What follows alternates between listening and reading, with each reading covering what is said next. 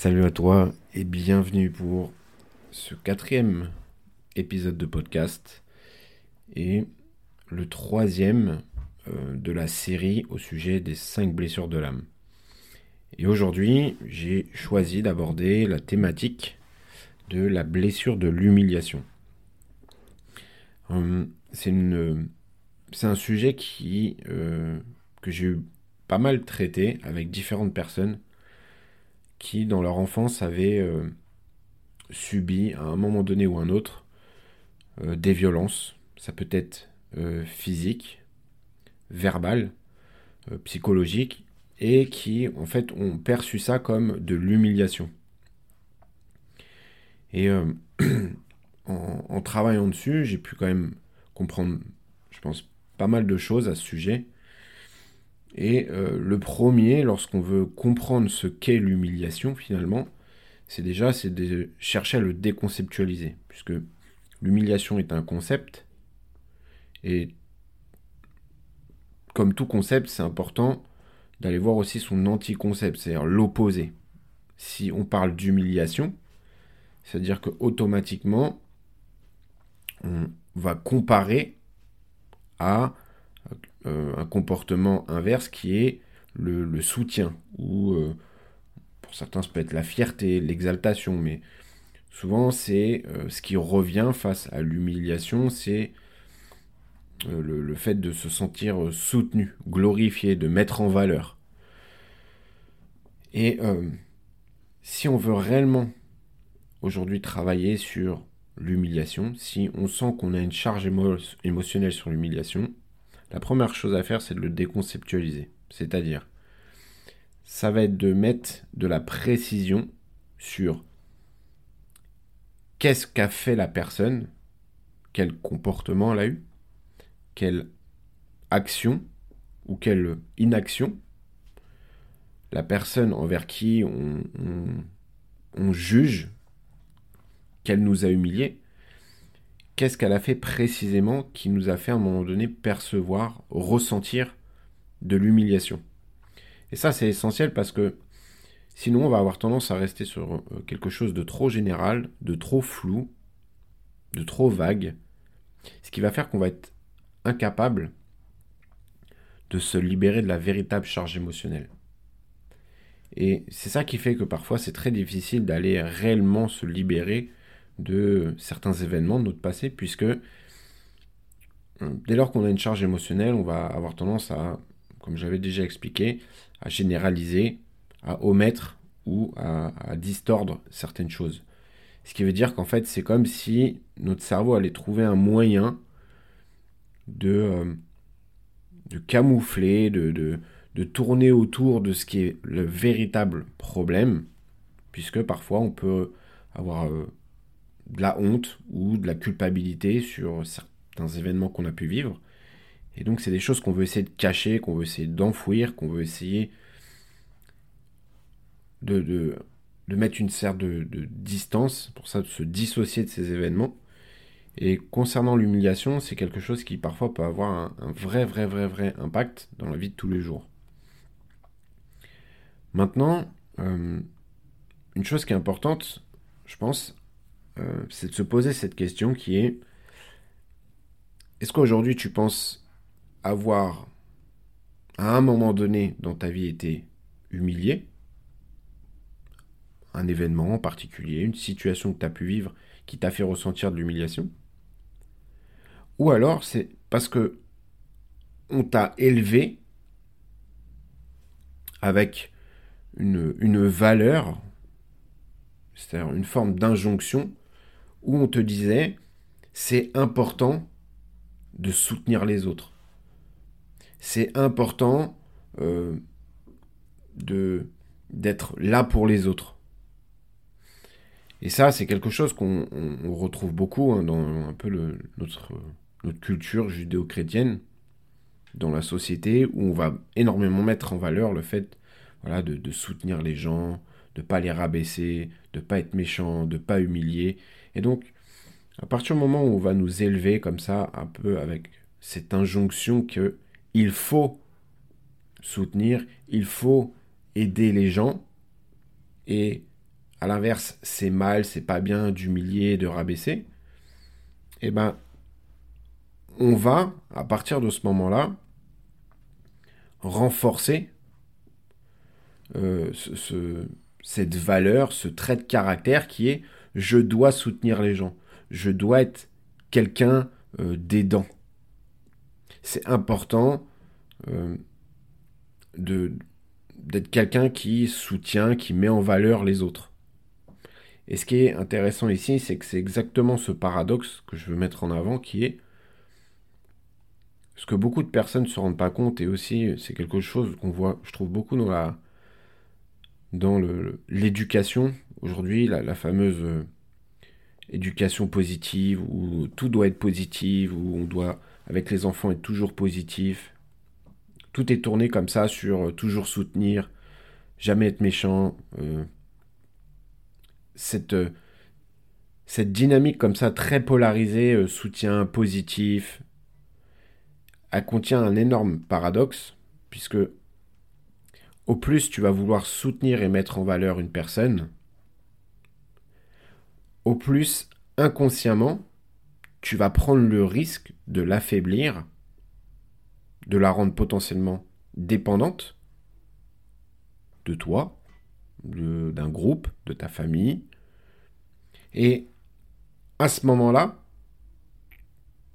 tu prends le risque qu'elle se fasse humilier pour une simple et bonne raison, c'est que tu vas l'affaiblir, tu vas la rendre dépendante, tu vas, à force de vouloir amener du soutien chez quelqu'un, à force de vouloir la mettre en valeur, tu vas créer un déséquilibre qui va faire qu'à un moment donné, si toi tu n'es pas là, si elle n'a plus ce soutien de ta part, c'est-à-dire que elle va être dépendante d'un soutien extérieur, mais elle va être incapable de se soutenir elle-même.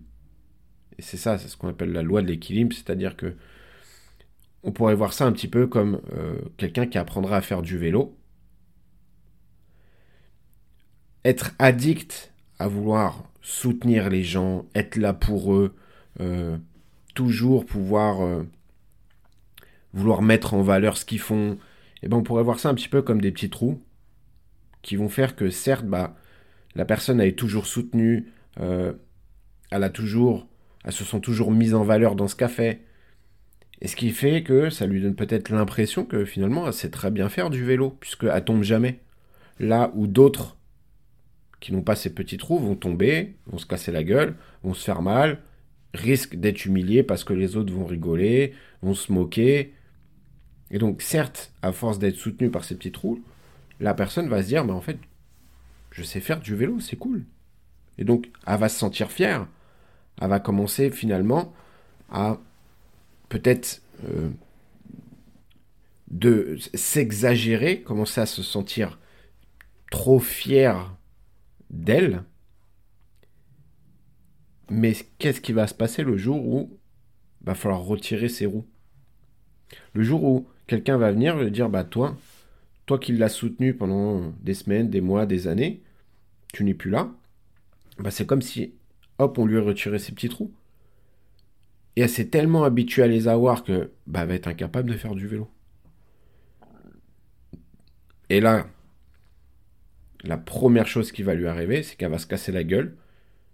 Et quand tu as passé peut-être, je sais pas, 10 ans, 15 ans, 20 ans, 30 ans à mettre des petits trous, qu'est-ce qui se passe quand à 30 ans tu montes sur un vélo et tu incapable de tenir et que tu fais que de tomber, bah là, c'est les autres qui vont se moquer, qui vont se dire, mais attends, à ton âge, tu sais pas faire de vélo.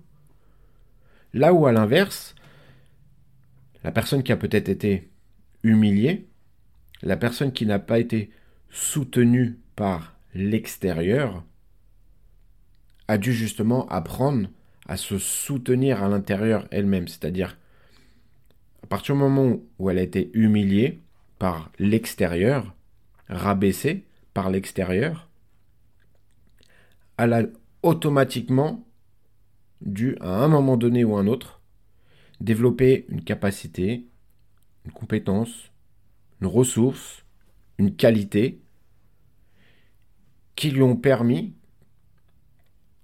de se soutenir à l'intérieur d'elle-même. C'est-à-dire que elle avait certes pas les petits trous comme tout le monde, mais elle a dû développer peut-être de l'abnégation, euh, de la patience, euh, de la persévérance pour remonter sur le vélo et reapprendre, refaire, recommencer. Ce qui veut dire que bah elle a peut-être fait euh, un mètre de plus et elle est retombée. Puis là après elle a refait deux mètres de plus, puis elle est retombée. Mais ce qui fait que l'extérieur peut-être l'humilier, mais à l'intérieur d'elle-même, qui elle était, elle apprenait à se mettre en valeur, à développer une force, une ressource, une compétence qui faisait qu'intérieurement elle était en train de se renforcer. Elle était en train de euh, s'améliorer, elle était en train de se mettre en valeur.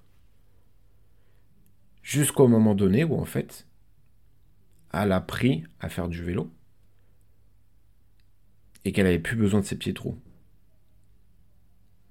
Et cette métaphore du vélo, pour moi, elle, explique, elle pourrait à elle-même expliquer le principe de l'humiliation et euh, du, soutien, c'est-à-dire de, de, ces deux opposés en fait.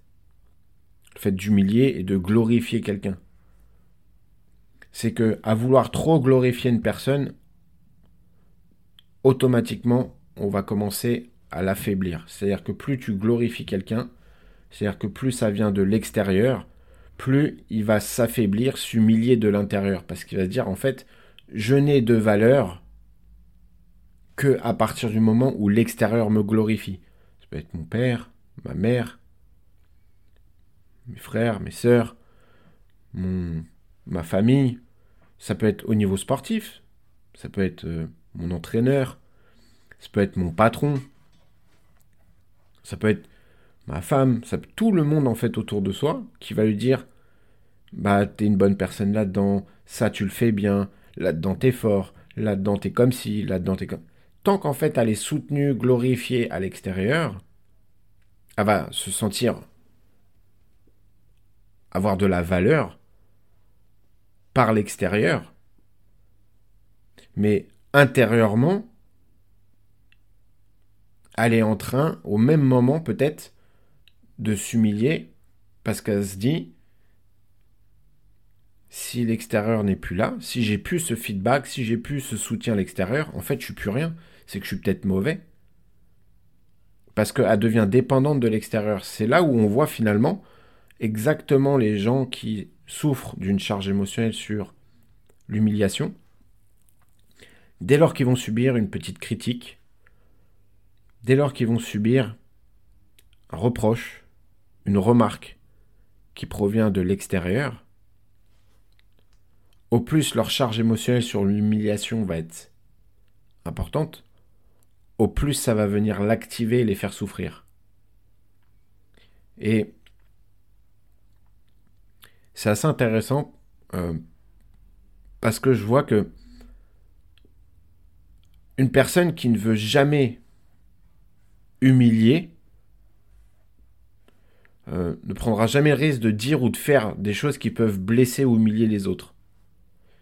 Les personnes qui sont addictes au fait de vouloir soutenir, de ne pas vouloir faire de mal aux autres, sont souvent des gens qui ont des grosses charges émotionnelles sur l'humiliation, justement, et donc ils feront toujours en sorte de porter ce masque de celui qui soutient, de celui qui est là pour les autres, de celui qui aide, de celui qui veut pas faire de mal, mais il se rend pas compte que au moment où il est comme ça, chez beaucoup de personnes, il est en train de les affaiblir. Il est en train de les rendre dépendants.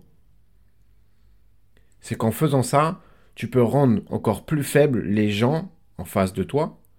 Tu peux les rendre encore plus euh, susceptibles d'être humiliables. Puisque, au moment où tu n'es plus là, les autres vont s'affaiblir. L'exemple typique, le père qui euh, veut toujours soutenir, soutenir, soutenir son enfant, être toujours là, toujours dire que c'est le meilleur, toujours dire que il est là pour lui, qu'il le soutient toujours, qui glorifie tout ce que son enfant fait. L'enfant va créer une forme de dépendance qui est Si il me dit ça, c'est que. Si mon père me dit ça, c'est que je suis bon, je suis bon, je suis bon. Mais jours où le père lui dit plus rien, ah, bah c'est que je suis peut-être pas bon, c'est que je suis peut-être mauvais, c'est que j'ai pas de valeur en fait. Parce que ma valeur dépend de ce que va me dire l'extérieur. Et je sais qu'aujourd'hui, hein, il y a beaucoup de choses autour de la théorie de l'attachement, de ce qu'on peut dire, de ce qu'on peut faire. Mais il y a quelque chose qui est pour moi vraiment, vraiment euh, un, game changer quand on veut comprendre ce genre de dynamique. C'est de voir que même chez un enfant, à partir du moment où il va certes peut-être avoir perçu manquer de soutien, s'être fait humilier à un moment donné, au même moment, ça va planter la graine chez lui pour aller développer des ressources, des compétences, des qualités, pour justement se renforcer, prendre confiance en ses capacités, en ses ressources, de comprendre que sa valeur ne dépend pas de l'extérieur. Et avec le temps, il comprendra à plusieurs reprises dans sa vie que finalement, il n'a pas besoin de l'extérieur pour déterminer sa valeur intérieure. Et ça, pour moi, c'est quelque chose qui est essentiel à comprendre. C'est que les personnes qui sont les plus addictes à vouloir toujours soutenir, toujours glorifier, toujours être dans ces dynamiques-là, ne se rendent pas compte qu'au même degré, ils sont en train de, de, planter les graines chez l'autre d'une possible euh, humiliation. Et la métaphore du vélo, des petits trous, pour moi résume parfaitement cette, dynamique-là, c'est-à-dire que il faut trouver le juste équilibre entre humiliation et glorification. C'est tu commences peut-être avec les petits trous, mais dès que t'es à sa l'aise, je les retire. Peut-être que tu tombes, mais c'est le fait de tomber qui va te donner aussi de la persévérance, qui va faire que tu vas pas tomber dans la facilité, qui va faire que tu vas pas vouloir toujours être soutenu, et tu remontes, et tu recommences, et là je te soutiens, et c'est cette, cette juste ce, juste équilibre entre ce, ce le fait de, de mettre en valeur, de glorifier et d'humilier, qui va permettre à une personne justement d'être équilibrée. Et l'humiliation reste encore une fois quelque chose de très subjectif puisque propre à notre interprétation. C'est d'ailleurs pour ça qu'on parle de sentiment d'humiliation. Et ça, je pense que c'est vraiment quelque chose d'essentiel à comprendre dès lors que on pense à un moment donné dans sa vie avoir vécu des humiliations euh, par un proche, par un parent, par un ami, par un conjoint, peu importe. Puisque euh, l'humiliation qu'on va vivre est souvent proportionnelle à l'attente que l'on va avoir vis-à-vis d'une personne, d'une situation ou euh, d'une circonstance. Par exemple, Si demain, euh, tu commences, je sais pas, peut-être une pratique sportive, et que quelqu'un te dit T'es nul. Si quelqu'un, en l'occurrence, c'est ton père, ta mère, l'impact du t'es nul va être beaucoup plus important et va risquer de peut-être causer une forme d'humiliation que si ce nul venait d'un pur inconnu sorti de nulle part qu'on n'a jamais vu. Ce t'es nul est exactement le même. Ce qui est dit est exactement la même chose, mais étant donné que enfants, adolescents, adultes beaucoup de personnes vont avoir des attentes vis-à-vis de leurs parents. Et souvent, les attentes, c'est j'attends, j'attends qu'ils me soutiennent, euh, qu'ils soient pas là pour m'humilier. J'attends qu'ils soient gentils et pas méchants. J'attends, j'attends que ils soient à mes côtés et qu'ils ne m'abandonnent pas. C'est toujours polarisé du côté positif. Et plus cette attente que mes parents me soutiennent toujours, soient toujours là pour me mettre en valeur, soient toujours à mes côtés, plus j'ai une attente forte là-dessus, plus le sentiment d'humiliation va être important si, justement, ils me font peut-être un reproche, une remarque, une critique sur un sujet. Et cet exemple, je l'avais eu avec euh, personne que. Même plusieurs personnes, mais deux qui me viennent. Des sportifs qui euh, avaient développé un schéma, euh, une fois adulte, du un peu du je dois être bon, je, dois prouver ma valeur à travers finalement le regard des autres. C'est-à-dire que les autres, le monde autour de moi, mes proches, euh, mes coachs, le public, déterminent ma valeur, qui je suis. Et ils avaient une grosse, grosse charge émotionnelle là-dessus. Et en allant travailler dessus, on avait facilement euh, remonté la cause, qui était finalement que pour l'un, c'était euh, lorsqu'il avait commencé les compétitions sportives plus jeunes, à une période où euh, il avait commencé à, faire du, judo. Et pour l'autre, c'était du karaté. Très jeunes, ils avaient été confrontés, les deux, à une compétition dans laquelle ils n'avaient pas eu le, résultat euh, escompté. C'était d'essayer de faire un podium. Et à ce moment-là, ils pensaient être soutenus par leurs parents, et en l'occurrence pour l'un c'était le père, l'autre c'était la mère. Sauf que dans les deux cas, ils ont reçu des critiques. Et des critiques qui étaient assez euh, vives, assez difficiles. T'es nul, t'es un bon rien, je me déplace pour rien, tu me fais perdre mon temps. Si euh, c'est pour combattre comme ça, bah dans ce cas-là, tu vas arrêter. Des choses qui avaient été très difficiles.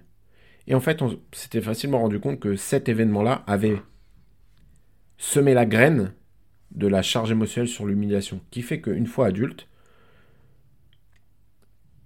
ils avaient énormément de mal à déterminer eux-mêmes leur propre valeur, qui je suis. C'est j'ai de la valeur et non pas les autres déterminent la valeur que j'ai en fonction de mes résultats. Et ça, dans, le sport, mais aussi dans la vie de tous les jours, ça va pousser à quoi? Ça va pousser à vouloir exister à travers nos résultats. Exister à travers je suis le meilleur, je gagne, euh, j'ai le plus d'argent, j'ai euh, le euh, j'ai le, le, meilleur niveau dans telle chose, j'ai alors je suis quelqu'un, j'existe parce que derrière c'est je suis aimé en fait, hein. ni plus ni moins c'est si je suis, si j'ai de la valeur, si je suis bon, alors bah, je suis glorifié, je suis mis en avant, je suis soutenu par mes proches, par mes amis, par ma famille. Et donc si je suis soutenu, c'est-à-dire que je suis aimé. Et euh, pour euh, finir sur cet exemple de l'humiliation, je vais prendre une personne que j'ai euh, accompagnée. Pour te donner un exemple concret, c'est euh, une femme qui, euh, dans son enfance, a vécu beaucoup, beaucoup de, ce qu'a qualifié elle de violence. Et finalement, elle souffrait de, beaucoup d'anxiété et très très mal par rapport à elle, sa confiance en elle, vraiment des grandes difficultés. Et donc, ça fait euh, une, trentaine d'années qu'elle vivait avec ça. Et euh, elle avait vu des psys, elle avait vu des thérapeutes, vu des hypnothérapeutes, euh, prenait des médicaments, il y avait tout un voilà tout un process comme ça qui faisait que bah elle n'arrivait pas à se libérer de ce poids-là. Déjà, elle n'arrivait pas à comprendre d'où ça pouvait venir. Et euh, en travaillant avec elle, il a fallu deux séances. Deux séances pour la libérer réellement du poids qu'elle avait de euh, ce qu'elle considère être comme des violences, mais qui étaient en fait euh, des humiliations à travers des critiques qui étaient très très euh, violentes. dès lors que c'était au niveau de son niveau scolaire, dès lors que c'était au niveau du sport, elle subissait systématiquement des critiques qui venaient de son père et qui passait son temps à la rabaisser. Et à la comparer à, euh, à sa sœur. Et à passer son temps, passer son temps à faire ça. Comparer, témoin que, lui, elle, elle est meilleure que toi là-dedans, elle a fait mieux que toi, elle a... Et donc, elle se sentait réellement euh, rabaissée, humiliée. Et c'est ce qui fait que, adulte, elle a eu cette perception finalement d'avoir passé une enfance dans laquelle elle avait été humiliée, rabaissée, comparée, et ça le faisait terriblement souffrir. Et en deux séances, elle a pu réaliser son père, à travers ce comportement-là précisément, avait été euh, l'acteur principal de sa vie qui lui avait permis de devenir une femme forte qui avait réussi à faire ce que très peu de monde réussissait à faire à différents niveaux, au niveau professionnel, au niveau familial, qui avait réussi à surmonter des épreuves dans sa vie relativement difficiles dues à des décès, dues à des maladies, dues à un tas d'événements qui lui sont arrivés. Et son père, en fait, à travers les critiques qu'il lui faisait, l'a poussé inconsciemment à développer des qualités mentales, des ressources psychologiques qui l'ont endurci, qui l'ont renforcé. Et un peu comme un forgeron qui euh, qui, pour faire une épée solide, va devoir mettre des coups dessus à de nombreuses reprises. Chaque coup, donc chaque critique, chaque fois qu'elle se sentait humiliée, venait au même moment, et je dis bien au même moment, la renforcer, venait l'endurcir, venait lui apporter une perception d'elle qui est j'ai suffisamment de force, j'ai suffisamment de valeur, j'ai suffisamment de courage pour aller faire des choses dans ma vie que très peu de gens font. Et ce qui était assez marrant, c'était de voir que quand on, prenait de la hauteur sur sa vie et qu'on observait toutes les choses qu'elle avait réussi à faire, eh ben, son leitmotiv, c'était à chaque fois que quelqu'un lui disait ça tu pourras pas, c'était d'aller prouver le contraire. À chaque fois que quelqu'un lui disait ça ça va être trop dur, ça c'est pas fait pour toi, ça tu pourras pas, toutes les choses comme ça qui sont au niveau sociétal, euh, dans lesquelles les gens aiment mettre des cases et dire ça c'est pas fait pour toi, ça tu pourras pas, ça ça sera trop dur. À chaque fois, elle a été démontré le contraire et elle a réussi à obtenir et à aller là où personne ne l'attendait. Et elle s'est rendue compte que ça, c'était grâce à son père qu'elle avait réussi à faire ça. Tout ce qu'elle avait réussi à obtenir dans sa vie aujourd'hui, dont elle était le plus fière, tout ce qu'elle avait dans sa vie qui était qui avait le plus de valeur, elle avait réussi à l'obtenir grâce à son père, puisque à chaque fois que son père lui disait t'es pas assez, il lui mettait une graine qui était je vais, prouver le contraire. Je vais prouver que je suis assez. Je vais prouver que je suis capable. Ce qui fait que, comme elle n'était pas soutenue par l'extérieur, comme elle n'était pas mise en valeur par l'extérieur, elle a été puiser cette valeur en elle-même. Elle a été se glorifier elle-même. Elle a été se soutenir elle-même. Et elle a développé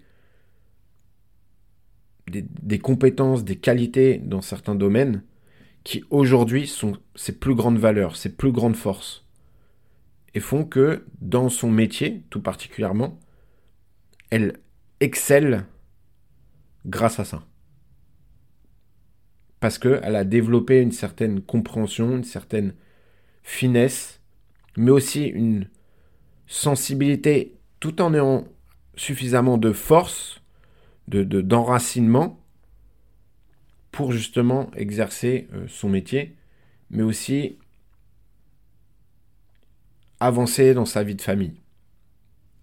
Et c'est en ça que je trouve que c'est fantastique de voir quand on comprend ces mécanismes, qu'on comprend qu'on ne peut pas être humilié sans être soutenu au même degré. Ce qui veut dire que aujourd'hui, si tu as peut-être cette perception d'avoir été humilié dans ta vie par certaines personnes, prends le temps de te poser cette question qui est au moment où je percevais être humilié par l'extérieur, quel soutien je me suis apporté à l'intérieur de moi? Quelle graine a été plantée pour que aujourd'hui je connaisse ma valeur et je n'ai pas besoin finalement que l'extérieur, que un proche, qu'un membre de ma famille, qu'une personne à mon travail me dise là-dedans euh, t'es bon, là-dedans t'es suffisant.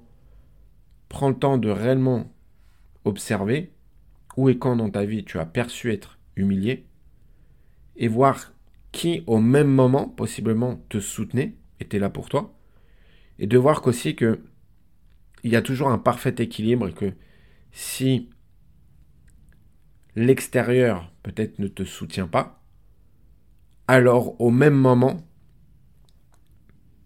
ça te pousse à devoir apprendre à te soutenir toi. Et il y a toujours ce parfait équilibre. Et l'erreur finalement, c'est quand on a perçu euh, avoir été humilié par un proche, par un membre de notre famille qui nous a fait du mal et que pendant des années on se raconte cette histoire, qu'on commence à y croire et que on s'imagine que si notre parent nous avait plus soutenus, alors ma vie aurait été plus douce, plus agréable, j'aurais été plus heureux, j'aurais été plus fort, j'aurais été plus ceci, j'aurais été plus cela.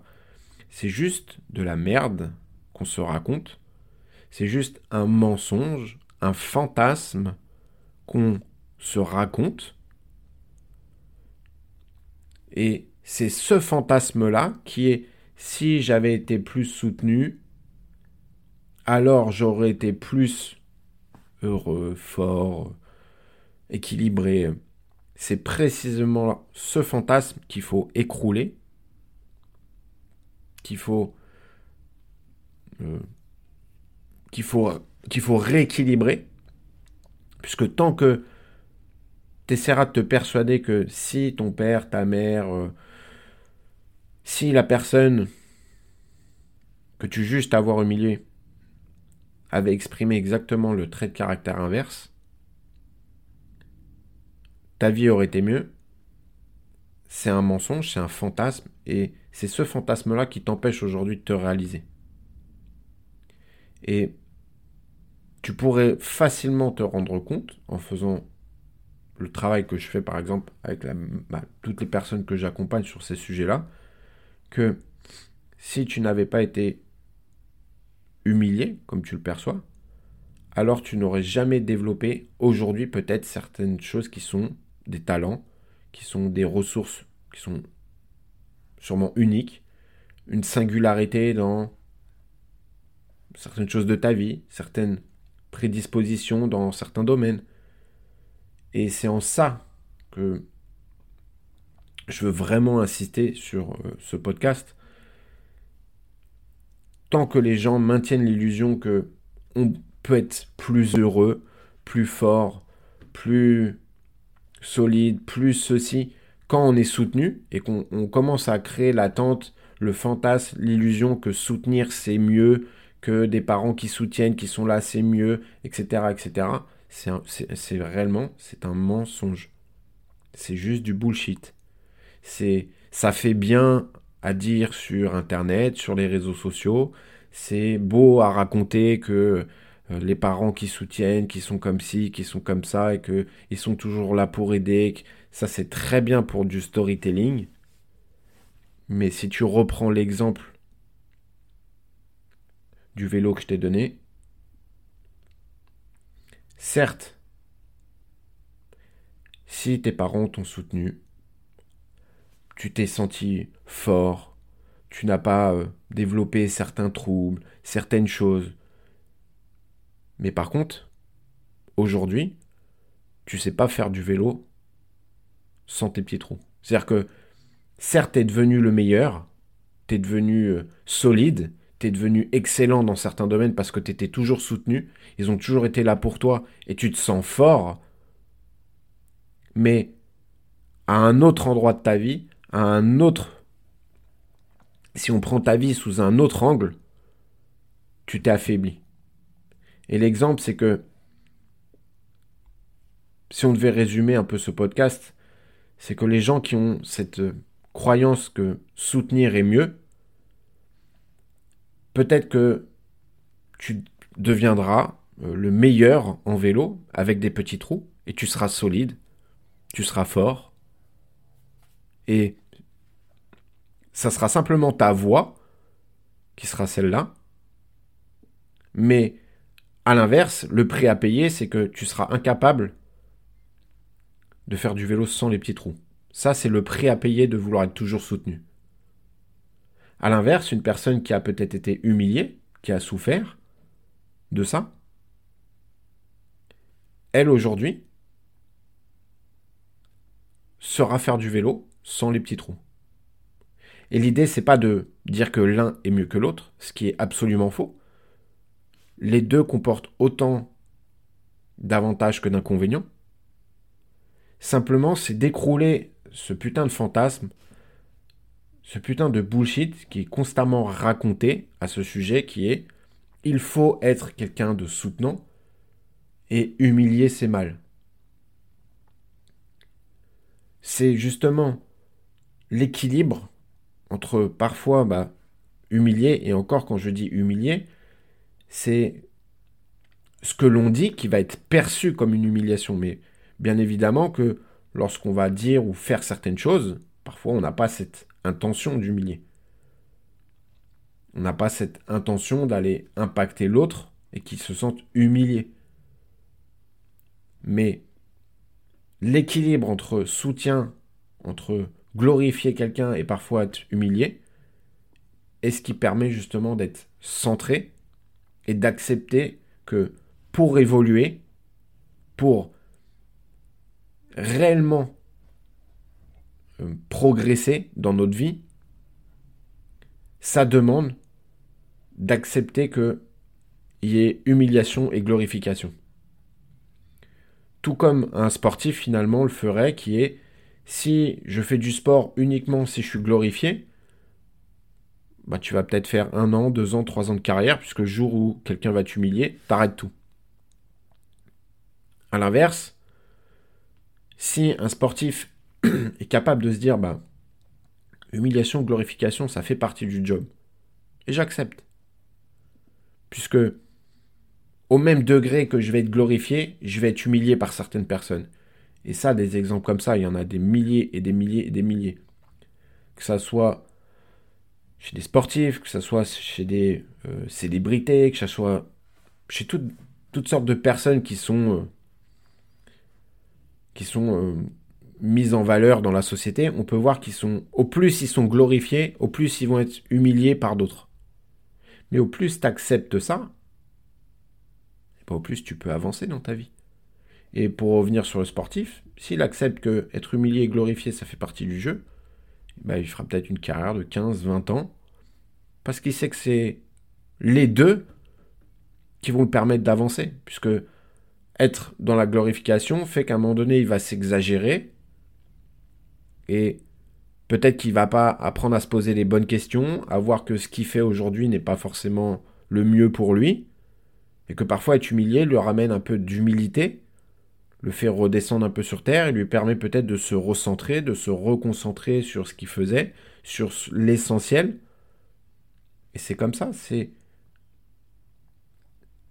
c'est la, synthèse de de ces deux choses que sont l'humiliation et la glorification nous permettent réellement d'avancer.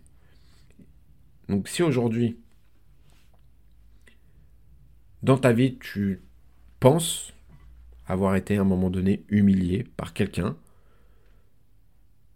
dis-toi que au moment où cette personne t'a humilié, il t'a automatiquement permis de te glorifier ailleurs de développer une qualité, une compétence, une ressource, un talent, une singularité, quelque chose qui fait que tu es devenu meilleur. Et je ferai juste un petit clin d'œil à, quelqu'un que, bah, j'apprécie beaucoup, qui m'avait fait part justement de, son vécu et qu'à un moment donné, il avait vécu ce genre de choses. Et quand on regardait son parcours aujourd'hui, eh ben, dans l'armée, dans le sport, il a réussi à aller là où très peu de gens vont. Il a réussi à intégrer des groupes opérationnels qui sont très très élitistes, spécifiquement parce qu'il a été drivé par ça, par le j'ai été critiqué, j'avais peur de décevoir parce qu'à un moment donné, j'ai peut-être, je me suis peut-être senti humilié par certaines critiques, certains jugements. Et donc, ça l'a poussé à devoir faire peut-être le plus. Ça l'a poussé à faire le double. Ça l'a poussé à en faire encore plus sur certaines choses pour justement ne pas décevoir et pouvoir justement être mis en valeur. Et c'est exactement ça qui lui a permis, inconsciemment bien sûr, d'intégrer certains groupes, de faire certaines choses dans sa vie, de développer aujourd'hui des capacités, des compétences qui lui ont permis de faire certains actes que très peu de gens sont capables de faire. Et malheureusement, tant qu'on n'en a pas conscience, c'est difficile de voir l'équilibre en toute chose. Et ça, j'en suis euh, bien évidemment conscient. Mais tout le travail, justement, quand on a une charge émotionnelle, c'est si on n'arrive pas à le faire soi-même, c'est d'être accompagné pour faire ça. C'est d'apprendre à retrouver justement l'équilibre en toute chose. De retrouver une justesse qui nous permet justement d'avoir une perception qui redevient équilibrée, ce qui automatiquement nous amène dans notre vie à pouvoir reprendre des décisions et mettre en place des actions qui elles-mêmes sont équilibrées. Et quand on dit équilibré, ça veut dire qu'ils sont centrés. Être centré, c'est être aligné avec nous. Être en son centre, c'est être aligné sur nous.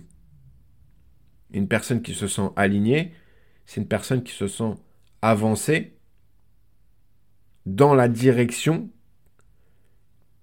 qui est la plus euh, en adéquation avec son âme, avec ce qu'elle ressent profondément.